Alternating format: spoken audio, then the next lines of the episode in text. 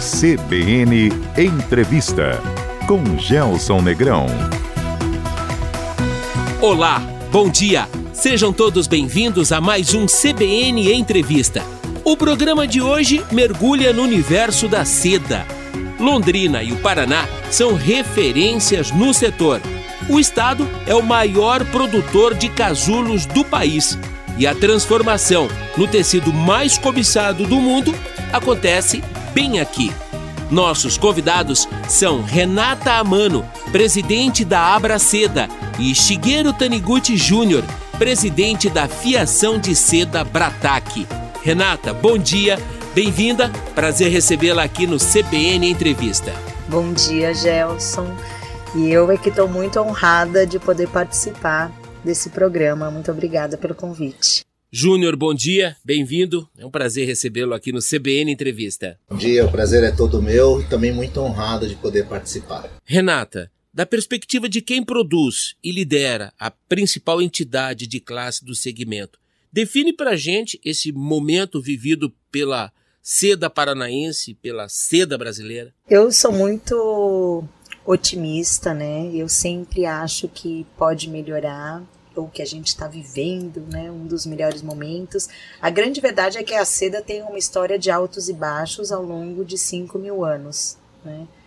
E atualmente o Brasil passou por uma dificuldade muito grande com no final da década de 90 e início desse século, que foi o êxodo rural, a transformação das propriedades agrícolas e a seda brasileira sofreu muito com isso. Uhum. Mas agora nós estamos num momento de reflexão, porque a gente está muito focado em qualidade, o mercado internacional reconhece esse valor agregado que só a seda brasileira pode proporcionar, que não é só na qualidade do produto, é na maneira como nós fazemos toda a produção. Né? O relacionamento é, da Brataque com os sericicultores e da Brataque, por sua vez, com os seus clientes e esses clientes reconhecendo o trabalho do produtor rural é que é muito interessante. E apesar da pandemia ter trazido muitas inseguranças, a verdade é que abriu novas portas para a seda brasileira, uma vez que não só o mercado está buscando a seda brasileira por todo esse por todo esse contexto, mas também por uma credibilidade de longevidade no fornecimento. Então, eu acho que daqui para frente, se a gente souber aproveitar, a tendência é de crescimento. Quero aproveitar o Júnior para entender o momento da Bratac nesse contexto. É verdade, Gelson. Eu acho que a Bratac sempre teve a qualidade como ponto principal, reconhecida internacionalmente por vários fatores, não só que aconteceram aqui no Brasil, mas no resto do mundo, e principalmente na China, que o mercado tem se transformado um pouco, tem sofrido algumas mudanças, o Brasil virou, é, virou centro das atenções para quem trabalha com seda. Nós sempre fomos conhecidos pela nossa qualidade, pela nossa constância na qualidade, né? E que a gente consegue cumprir os compromissos assumidos. Então, vários países é, que não negociavam com o Brasil é, começaram a nos procurar para tentar um contato, iniciar uma negociação. Então eu digo que a seda brasileira e aí a Bratac como a única fiação de seda no hemisfério ocidental, né, tem aproveitado esse momento para tentar ampliar a sua, a sua produção, melhorar a qualidade, né, e tentar atender esses clientes que são sempre muito exigentes da melhor forma possível. Então eu digo que a seda brasileira passa por um momento extremamente feliz. Qual é o tamanho do negócio Bratac? Olha, na verdade, a Bratac, é, o Brasil participa com menos de 1% do market share do fio de seda, né? Então, mais de 80% é produzido na China, então são eles que direcionam é, preço, quantidade, qualidade, etc. Então, se a gente, com, mesmo com essa participação pequena, a gente consegue atrair a atenção de grandes players, né? De grandes grifes internacionais, então é porque a gente tem bastante a oferecer. Então, acho, acho que a gente é pequeno em relação ao mercado geral, mas em termos de qualidade, nós temos um potencial muito grande. Renata, esse interesse do mercado internacional pela seda brasileira, paranaense, barra londrinense, não é de agora, né? Não, lógico que não. uh, o mercado internacional enfim, é, eu acho que é apaixonado também pela seda brasileira, uhum. porque eles estão acostumados a vir comprar aqui. Então, o que tem de tão importante nisso é que a gente nunca sai para vender. Nós não temos uma força de venda. O que nós temos é receber os clientes, o cliente poder visitar um produtor rural, poder estar tá em contato com cada uma dessas pessoas e poder conversar com eles livremente, entender como eles produzem. Entrar dentro de uma fábrica da Brataque e saber, às vezes, detalhes que tão bem quanto nós sabemos. Poder conversar com os funcionários e perguntar para eles se eles gostam de trabalhar aqui, se eles estão aqui por opção. Né? Então, eu acho que é, quando um cliente da Brataque visita as nossas instalações, ele faz questão de agradecer. Agradecer aos colaboradores uhum. pelo esforço desses colaboradores em conseguir entregar essa qualidade que, que eles tanto exigem. Isso é muito legal. Hoje a Bratac tem aí é, na sua cartela de clientes, clientes fidelizados há 20, 30 anos. Eu acho que os mais recentes devem estar conosco há mais de 10 anos. São poucos clientes, mas eles são realmente fiéis. Sustentabilidade não é uma novidade para o segmento. Certíssimo. Acho que a gente já praticava muito do que existe na nossa Constituição de 88 antes mesmo dela ser uh, publicada. Então a Bratac sempre teve é, tratamento de efluentes, por exemplo, uhum. né, uh, dessa época. É, geralmente os nossos movimentos são é, prévios às exigências legais, porque o mercado da seda é um mercado muito exigente. Então hoje, por exemplo, a Abraceda ela está fazendo uma campanha com todos os sericicultores que são pequenos produtores rurais familiares, tanto no estado do Paraná quanto São Paulo e Mato Grosso do Sul, para que eles já estejam trabalhando com manejo orgânico, uh, com algumas tecnologias que vão melhorar essa produção familiar é, e todo ano a gente faz é, treinamentos com eles para que eles consigam entender o que é não só a questão da sustentabilidade ambiental, mas a responsabilidade que não a, só a responsabilidade que devemos ter com eles enquanto uhum. vulneráveis, mas que eles devem ter com o seu entorno, dentro da propriedade. Muitos, por exemplo, os pequenos produtores, eles têm minas dentro da propriedade, eles precisam ter uma documentação de outorga de um poço artesiano, eles devem uh, fazer o manejo do solo de forma apropriada para que a gente possa ter uma qualidade muito boa. E a, a, o plantio da moreira e a criação do bicho da seda, eles são naturalmente orgânicos e sustentáveis. A gente agora está fazendo um trabalho mundial né? A Abraceda é, representa, é, participa da vice-presidência do International Silk Union, que é uma associação internacional em que vários países é, estão representados. Deve ter hoje aí mais de mil associados no mundo todo. E nós estamos na vice-presidência justamente pelo que a seda brasileira representa no mundo. Um movimento que pode ser interpretado como um enorme protagonismo da e para a seda brasileira. Não, Renata? É, eu diria para você que é, é legal, né? É Sim, é legal a gente poder sair do Brasil e descobrir que nós somos admirados pela maneira como nós trabalhamos, né? E que nós somos referências em boas práticas de fabricação. Júnior, a seda é derivada dos casulos que são produzidos em alguns estados, Rio Grande do Sul, Santa Catarina, São Paulo e principalmente aqui no Paraná. Fala pra gente um pouco sobre essa relação na produção dos casulos e o clima.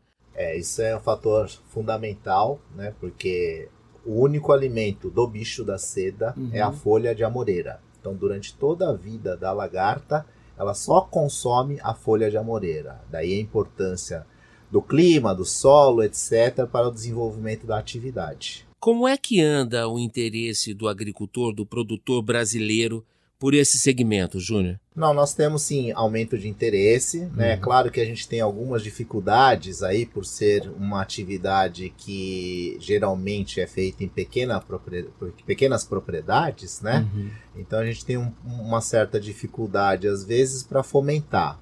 Mas a gente tem visto cada vez mais o interesse de pessoas que tão, estão procurando atividade, não só como uma atividade de subsistência, mas principalmente uma atividade para que possa gerar é, riqueza para a família. Né? Então não é só para subsistir, mas também para ganhar dinheiro. A cadeia produtiva começa e termina dentro da Brataque, é isso? Sim, essa é uma das características da Brataque, uma das poucas no mundo, né, que detém toda a sua produção verticalizada.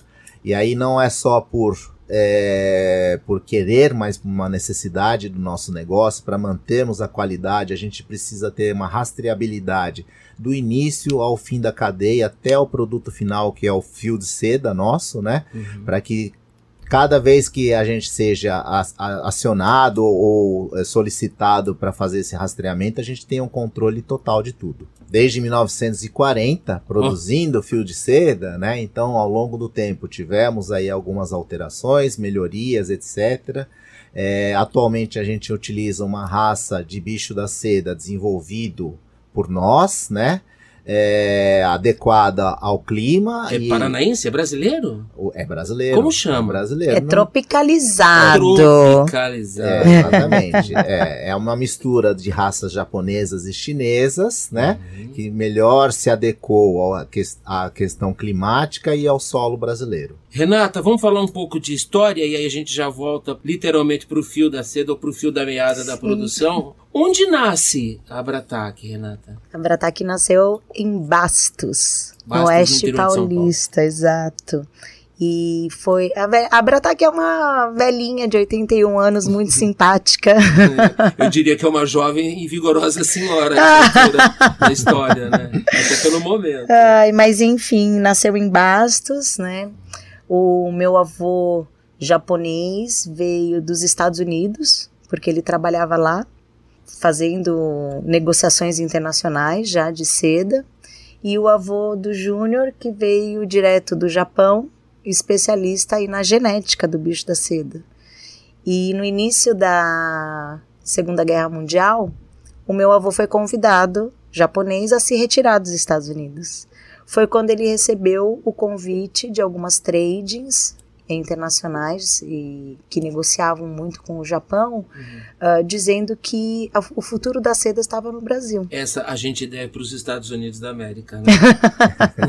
Se ele não tivesse sido convidado a deixar os Estados Unidos, nós não teríamos ganhado a Brataque. Perdão por interromper. E aí? e aí eles se conheceram aqui no Brasil, uhum. né? O Akira Taniguchi, Kenji Amano, e essa relação continua até hoje. São duas famílias que caminham juntas. O meu pai, Takao, trabalhou mais de quase 60 anos com o Shigeru Pai. E agora estamos nós. Uau, a relação ainda não é familiar. Eu falei para ele, talvez ele queira fazer um miai. Pela primeira vez agora na história temos um casalzinho aí da mesma idade. Quem sabe os filhos possam é, elevar o negócio à quarta geração. Vocês são a terceira geração. Nós somos a terceira. É o peso da responsabilidade. É, mas eu sou bem né? mais nova que ele. Com certeza. Ambos são. É uma enorme responsabilidade. Quer dizer. Olha, é bastante complicado, viu, Gelson? Porque, inclusive, semana passada eu estava conversando com um dos diretores nosso lá de Bastos. E aí é o que me dei conta. Ele trabalhou com o meu avô, com o avô da Renata, ele trabalhou com o meu pai, o pai da Renata, e agora está trabalhando comigo e com a Renata, né? Que bacana. Como é lidar com uma pessoa que é, é, conviveu com as três gerações, então as comparações são inevitáveis, claro, né? Então eu fico imaginando com, quando ele me olha, se ele me compara com meu avô, ele fala assim: ah, o Júnior é melhor aqui, mas é pior ali, etc, né? Além de toda a tradição que a gente procura manter, né? Então tem muita coisa que acontece na nossa empresa que é, não tem uma razão muito, muito definida do por que acontece, mas é porque é assim, é culturalmente foi assim, é, desde 1940 é assim, então a gente tem essa, essa grande vantagem de ter uma, uma tradição e uma história que é mais fácil né, do que começar do zero, mas também tem esse peso realmente né, de manter a tradição e continuar a empresa é, melhorar, inovar e modernizar a empresa? Três gerações de sucessores eu conheço, agora três gerações de colaboradores é a primeira vez que eu ouço falar. E Isso é não é, é, só, não é só diretor, hein? Nós temos funcionários que trabalharam com as três gerações e principalmente sericicultores. É uma característica do negócio seda? Acho que são duas coisas. Primeiro, a seda no mundo todo, ela é familiar. Então, mesmo as grandes grifes, você percebe que a família ainda detém o controle acionário. Né? É, empresas internacionais aí que estão atuando em dois ou três países são todas familiares. Você fala com o dono, né? Ele está no negócio, inserido no negócio. A seda é isso. E também a seda é paixão. Então, o que a gente vive no nosso dia a dia é difícil a gente chegar num lugar e Júnior e eu sempre comentamos. Sempre tem alguém que ou foi sericicultor, ou tem alguém na família que foi sericicultor e que lembra disso com muito carinho. É a energia de vocês. É gostoso demais. Então, cada lugar que você vai, os mais inusitados, opa, aparece ou um bicho da seda, ou um casulo, né? E, e aí a história vai se entrelaçando, é muito gostoso. Como é que é tocar o negócio com a pegada que o mercado exige hoje? É, é, uma, é uma dicotomia, né? É, é gestão profissional. E, é, é gestão Sim. focada. Senão não faria o resultado que faz e não teria o tamanho que tem, correto? Lógico. Eu acho que a Bratac, ela é reconhecida, e a seda brasileira, né? Vamos lembrar que a gente fala Bratac, parece que está falando de uma empresa, mas não. É, é, é a seda do Brasil, são os casulos brasileiros, é o fio de seda brasileiro que é reconhecido internacionalmente como o mais tradicional na forma de ser produzida. Então, a gente sabe que tem tecnologia, tem, por exemplo, uma maneira de você secar uh, os fios de seda para torção, uh, fazer o amaciamento, por exemplo, com um maquinário. E nós temos esse maquinário dentro da empresa. Mas alguns clientes querem como era feito lá nos primórdios, 5 mil anos atrás. É, é dentro de uma banheira. Então, se você usa o Silk Press, é você faz. escala industrial? Não. Quanto Exatamente. tempo demora no Silk Press? É, sei lá, cinco. Duas, duas três horas. Perdoe né? a minha ignorância. Três é horas. Você coloca, você mergulha o fio de seda com uhum. um produto de amaciamento, Correto. né? É uma etapa prévia para você fazer a torção do fio, que é um beneficiamento industrial. Usando o maquinário que todo mundo usa, tanto no Brasil quanto na Europa, uhum. você vai demorar ali duas, três horas por lote. Quando a gente faz aquele artesanal, por exemplo, para um cliente exigente no Brasil, são cinco dias. Cinco dias. Então, é o mesmo processo. Uhum. Mas às vezes o valor está aí, no estar o mais próximo possível da tradição, isso vai impactar numa qualidade melhor para um determinado fim. Isso impacta o valor do seu produto, o valor final do seu produto? É impacta, é óbvio que sim, né? impacta. né? É e eu sim. diria para você que às vezes a gente só tem determinados clientes por conta disso, porque tudo é customizado. Tudo é customizado. Então você vai fazer um fio que tem uma metodologia de classificação internacional que se classifica só por um número e uma letra. Então, é, vai de A, né, 1A até 6A, sendo 6A o de melhor qualidade. Nossa, para a gente isso não existe. Vou perguntar para o industrial da mesa. Não há como massificar a produção de, de seda, correto? É, eu acho que é bastante difícil, né? É, em todos os, os países considerados de primeiro mundo, a atividade da seda não existe mais, né? Então nós temos hoje, claro, tem a China que é, é, é, é desenvolvida, é, mas usa porque usa muito mão de obra intensiva. uhum. tanto no campo quanto na indústria. Né? Então, aqui no Brasil, nós temos 2.700 famílias aproximadamente criando o bicho da seda, né? produzindo os casulos. Nós temos 1.200 funcionários diretos, então, envolvidos na seda diretamente e 99% depende disso para sobreviver, 9 mil pessoas. Né? Então não é uma atividade que seja fácil de se replicar ou, ou falar vamos automatizar tudo, vamos mecanizar tudo, né? É, não, não é uma tecnologia que se desenvolveu tanto assim como uma montadora de veículos, por exemplo, né? Que temos robôs para fazer apertar Sim. os parafusos, né?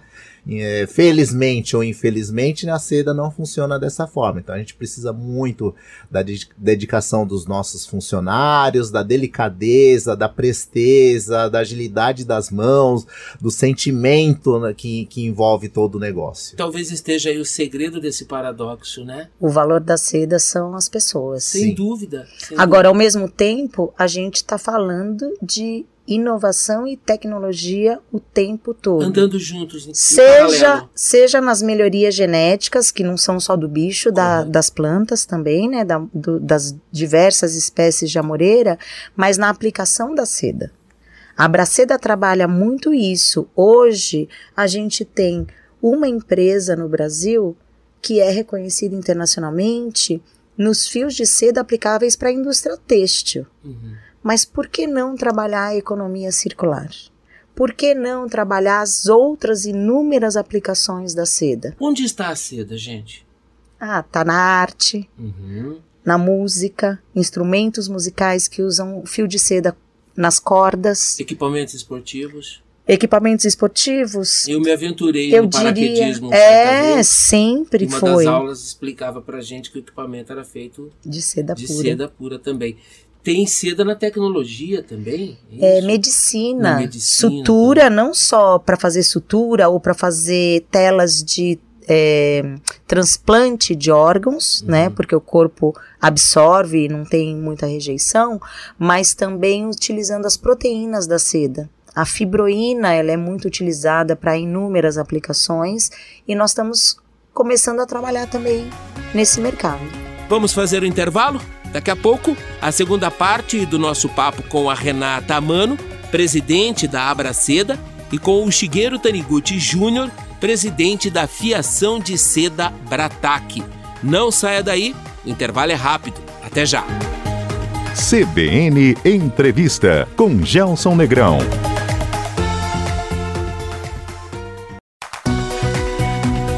CBN Entrevista com Gelson Negrão.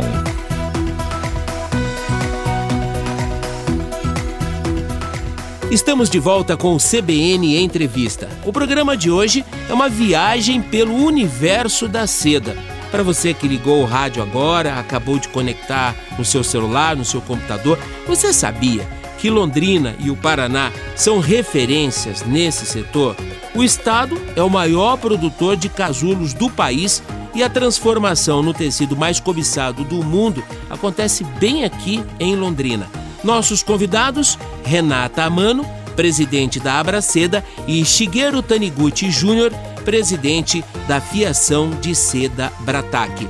Júnior, o conceito de economia circular é também um argumento para atrair parceiros para o negócio da seda? Claro que sim, Gelson. Inclusive, eu estava pensando aqui, né? A seda, desde os primórdios, ela trabalha com todos os conceitos de sustentabilidade, né? São pessoas cuidando de bichos para produzir uma fibra natural para dar o maior bem-estar possível às pessoas. Pessoa, pessoas cuidando de pessoas. Exatamente. A água, por exemplo, sempre foi um insumo muito importante para gente, né? Hum. Então, tanto para na captação quanto o respeito para no descarte da água sempre foi tratado de uma forma natural. Hoje nós temos legislações, temos que cumprir todas elas, mas para a gente é uma coisa muito tranquila, porque a gente já faz isso desde, desde o começo, né? São coisas muito importantes que a gente sabe, recursos que não são inesgotáveis, né? Que a gente precisa cuidar de, de, de, da melhor forma possível, energia elétrica, não só pela questão de custo, mas também de consumir o menos possível para ter uma, uma produção limpa que é considerada seda, porque nós não usamos agrotóxicos, nós não usamos produtos químicos nocivos a, aos, a, aos seres humanos e aos animais, nenhum tipo de produto químico muito agressivo, né? Então todo esse conceito de sustentabilidade, etc, né? De respeito às pessoas, como a Renata disse, né? É, a seda é baseada em pessoas. Sempre a Brataque já teve mais de 3 mil funcionários, né? Já tivemos mais de 8 mil famílias produzindo o, o, o, casulo, né, para as indústrias na década de 70, tínhamos 17 fiações de seda. Né? Então não só o Brataque, mas a seda em si carrega esse patrimônio histórico. Na seda nada se perde. Então o que acontece é que desde ali da alimentação do bicho da seda, a gente vai alimentando com as folhas de amoreira. Depois que a lagarta faz o casulo, aquilo que sobra, os restos dessa produção, são utilizados na decomposição, no solo, para enriquecimento do solo, porque a gente usa também calcário. Dentro das fábricas, em cada etapa do processo produtivo, porque o foco é qualidade, a gente tem perdas. São muitas triagens que são feitas, muitas exigências de descarte, uhum. mas tudo que fica para trás no processo produtivo é reutilizado. Ou ele é novamente beneficiado para dar é, origem a um subproduto, ou ele é vendido para outras indústrias de seda que são nossas concorrentes, mas que também são nossas clientes, que fazem seda com uma outra tecnologia, de, a, a, aproveitando a fibra curta, que não é o que nós fazemos dentro da nossa fábrica. Uh, são inúmeros os subprodutos. É uma relação de amor e ódio. Ao mesmo tempo que nós temos excelente relacionamento com os nossos concorrentes, até às vezes eles se portando como nossos clientes, né? É, e assim como o Júnior falou que, poxa, se nós temos 1% do market share internacional desse segmento, significa que tem muito para a gente crescer. Mas a gente tem um concorrente chamado China. Uhum que produz 80% de todos os fios de seda que são colocados Aliás, no mercado. Com quem e com o que a China não anda concorrendo atualmente? Né? Exatamente. Né? Mas apesar disso, é, nós abrimos as portas. Então, a cada cinco anos, né, Júnior, vem aí um grupinho de chineses visitar as nossas instalações, perguntar para a gente como resolver determinados problemas ou entender o que, que a gente está fazendo de novo. E ok. Dá para empacotar e vender esse know-how ou não é o caso, Júnior? Olha, eventualmente eu, eu, eu arriscaria dizer que sim, porque é, a forma que a gente produz aqui é muito diferente que a China produz, né? Uhum. Então a gente produz toda, a gente procura focar toda a nossa produção em produto de altíssima qualidade. Uhum. Então é diferente de você ter uma produção em massa que você classifica e fala assim, ó, este lote está muito bom, este lote está muito ruim, este lote está regular nós só temos lote de alta qualidade. Então esse é o nosso foco. Então nossas perdas são menores, né? Nosso sistema eu, eu acredito ser um pouco mais é, inteligente no sentido de aproveitar todos os recursos possíveis sem nenhum tipo de desperdício, né? Então esse é um know-how que eu acho que ao longo dos anos se perdeu, né? Então na China, mesmo na China que é a origem de, de toda a seda, na verdade, né? Eu acho que também se perdeu um pouco disso. Não sei se interessa para eles produzir da forma como a gente produz, né?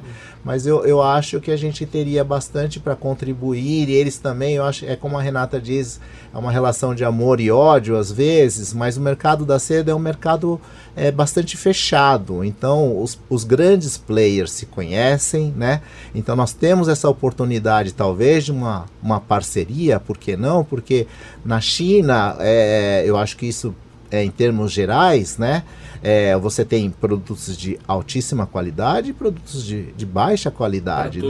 Para todos os públicos, para todos os mercados, né? Porque, e eu, eu ouso dizer que para o mercado que a Brataque atende, que é o de altíssima qualidade, não são tantos os players assim. né? Então daria sim para a gente fazer parcerias para a gente se beneficiar de tecno novas tecnologias em um mercado absurdamente grande que é o mercado da China, que tem é. crescido cada vez mais. A pergunta é para Renata, mas por favor fique muito à vontade para ajudar a responder também, Júnior. Esses grandes compradores, e eles são poucos players no mercado, eles já estão dentro da Abratac? Como é que funciona essa interface com os grandes compradores? Nossa, eles estão conosco todo dia.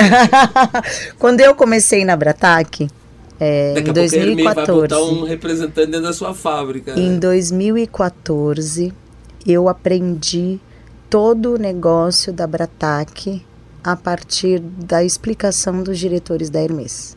O que, que eles fizeram comigo? Na verdade, não foi nem planejado pela Bratac, foi planejado pela Hermes. Uau! Eles vieram, eu comecei em março, eles vieram para o Brasil em maio, abril acho que foi, né, Júnior? E a gente começou lá no campo, dentro da propriedade de um sericicultor, é, parceiro rural da Bratac, e eles me explicando como é que funcionava o sistema de gestão da Bratac, a parceria, a criação do bicho da seda, como fazer o manejo dentro do barracão. Nós entramos na fábrica aqui de Londrina e eles me explicaram cada setor, qual era a importância do como nós fazíamos e por que isso era importante para eles. Em setembro do mesmo ano, eu fui para Paris, na, na verdade, nós fomos para Paris, fizemos uma reunião.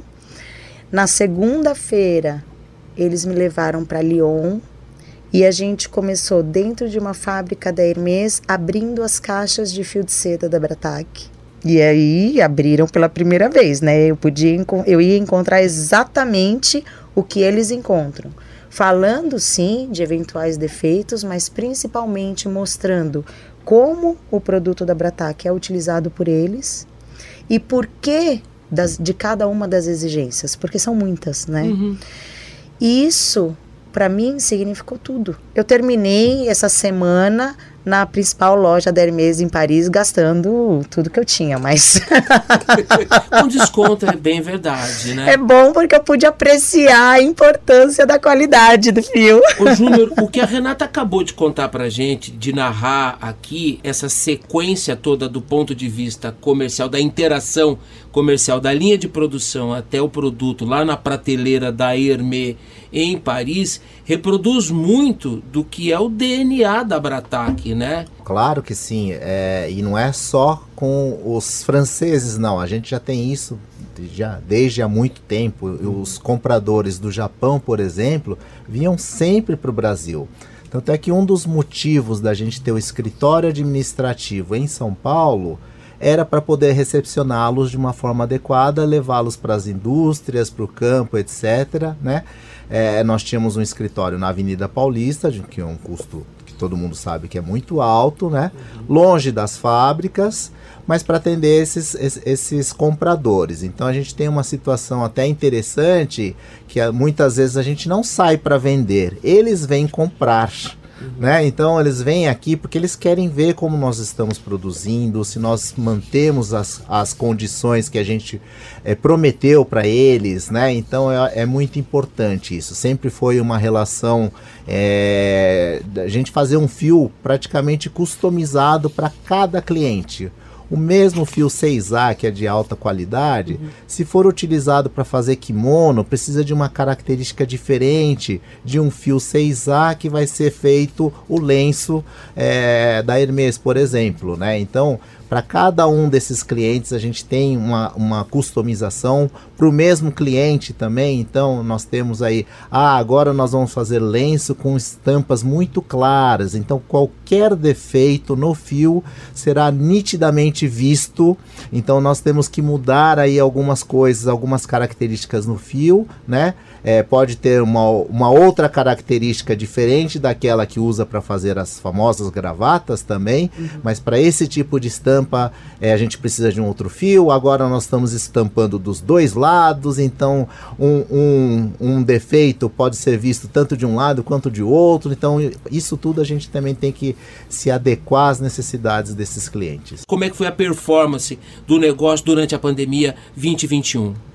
Olha, durante a pandemia, logo em março, onde todos os mercados praticamente se fecharam, né, nós tivemos grandes dificuldades, porque da noite para o dia, literalmente, quase todos os clientes falaram estão cancelados os pedidos até segunda ordem. Uh e que a gente não sabia se ia ser de, dentro de um mês, seis meses, etc. Né? Eu tinha uma visão mais otimista de que em seis meses a, a situação voltaria ao normal, Você que não aconteceu. toda a torcida do Corinthians achou que em seis meses a pandemia acabaria. Opa, pois é, pois é. Então, isso não se concretizou, né? Então tivemos é, bastante dificuldades, tivemos é, alguns clientes que foram realmente parceiros nossos, então aí mostra a força né, da Brataque, né, mesmo gri, essa grife francesa aí que não precisaria ter continuar comprando porque tinha estoques grandes, o mercado deles também parou porque depende muito de turismo e de eventos, né? É, então, mas eles mantiveram a parceria, é, honraram todos os contratos, o que nos ajudou muito e que mostrou a, a importância que a gente tem para esses clientes. Mais uma lição de visão estratégica. Não, Mais e, uma a, lição. e o afastamento dos colaboradores. A gente viveu um momento em que 300 colaboradores ficaram em casa por conta de idade. Então, de um total de um universo aí de 1.500 colaboradores, 300 ficaram em casa. Eram aqueles, na sua maioria, por idade, Sim. que estavam conosco há mais de 30 anos, Sem né? dúvida. Lógico, depois retornaram, mas naquele momento eram diretores, gerentes, supervisores Uau. na sua grande maioria. Então, eu me vi um determinado, numa determinada segunda-feira com o Júnior, um olhou para a cara do outro e falou: "E agora? Agora nós vamos entrar na fábrica e nós vamos ter que falar para quem ficou que nós vamos ter que tocar sem eles. Eita. E essas pessoas têm que entender que elas vão trabalhar duas ou três vezes mais para que os mais experientes fiquem em casa. Porque a gente, se a gente desse qualquer sinal de insegurança dúvida. ou desespero, eles voltariam. A saúde ficaria em segundo lugar. Não se faz conta, em hipótese alguma, a vida humana está sempre em primeiro Sempre. lugar. Mas eu fico imaginando o tamanho do dilema que foi mandar para casa um grupo de colaboradores importantes e uma parte da inteligência da empresa, E a gente que você tinha tinha que proteger. E a gente tinha que brigar com eles, viu?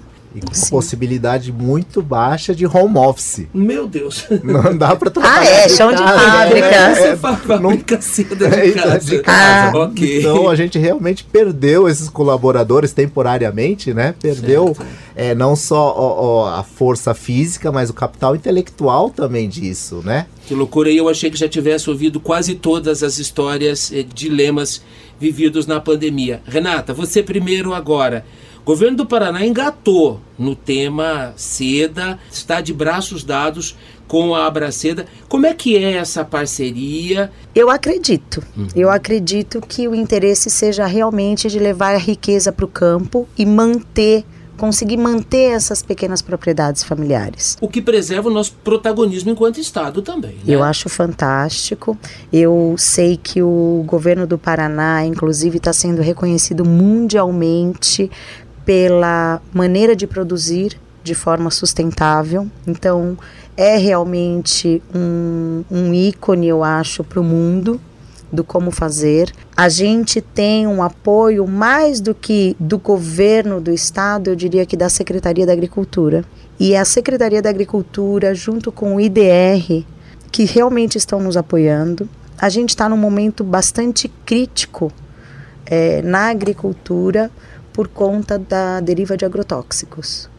E o que o IDR e o ADAPAR estão fazendo, mobilizando a sociedade, a comunidade do, do entorno e os produtores de outras culturas, associações de aviação aérea, para que eles entendam o que é a seda paranaense, como que a gente pode proteger a sericicultura, porque espirrou uma gota de agrotóxico, o bicho da seda morre. É, existe essa questão da seda também ser um alto VBP, então para os municípios do estado do Paraná, mas isso se aplica também para outros estados, com baixo IDH, a seda é a salvação. Sem dúvida. E eu acho que eles conseguiram, a partir de uma visita na França, tiveram que ouvir dos clientes internacionais a importância da sericicultura paranaense.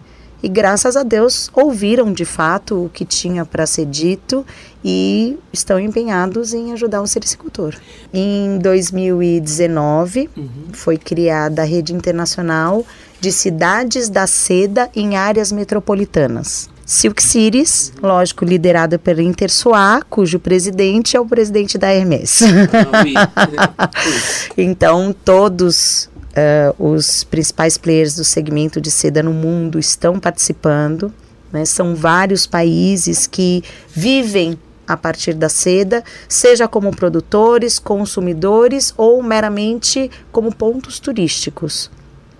E essa é uma nova realidade onde todos os players no mundo estão se reunindo com uma certa periodicidade, às vezes presencialmente, muitas vezes remotamente, para discutirem o futuro da seda no mundo e como nós podemos nos ajudar. A Abraceda e o governo do Paraná estão lá. Sim, a Abraceda e o governo do Paraná, nós fomos convidados para ser vice-presidente, sentar nessa cadeira. É, nós acabamos assumindo a gestão financeira do grupo e nós lideramos o eixo justamente de sustentabilidade e economia circular junto com o Uzbequistão.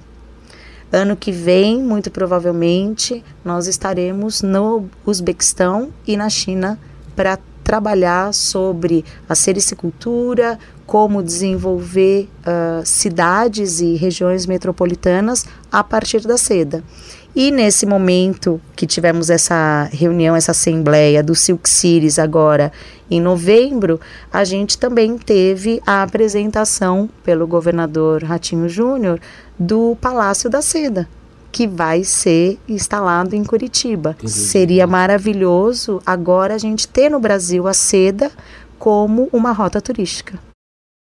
Eu espero que sim, e de preferência utilizando também a rota da, do turismo rural, visitando e, e levando oportunidades para o campo. O momento da seda brasileira passa pela história da Brataque e pelo empenho da Abraceda. Vida longa e próspera para o setor. Espero pela oportunidade de ouvi-los em outro momento, tá? Muito, Muito obrigado. obrigada. Até mais. Nossos agradecimentos a Renata Amano presidente da Abraceda, e Shigeru Taniguchi Jr., presidente da Fiação de Seda Brataque. Se você perdeu o programa de hoje, você vai ter a oportunidade de ouvi-lo daqui a pouco em cbnlondrina.com.br na aba Projetos Especiais. O nosso papo pra lá de interessante com a Renata, presidente da Abraceda, e com o Júnior, presidente da Fiação de Seda Brataque, também vai virar podcast na plataforma Spotify. Um excelente final de semana a todos, com segurança e saúde. Até sábado. Tchau. CBN Entrevista com Gelson Negrão.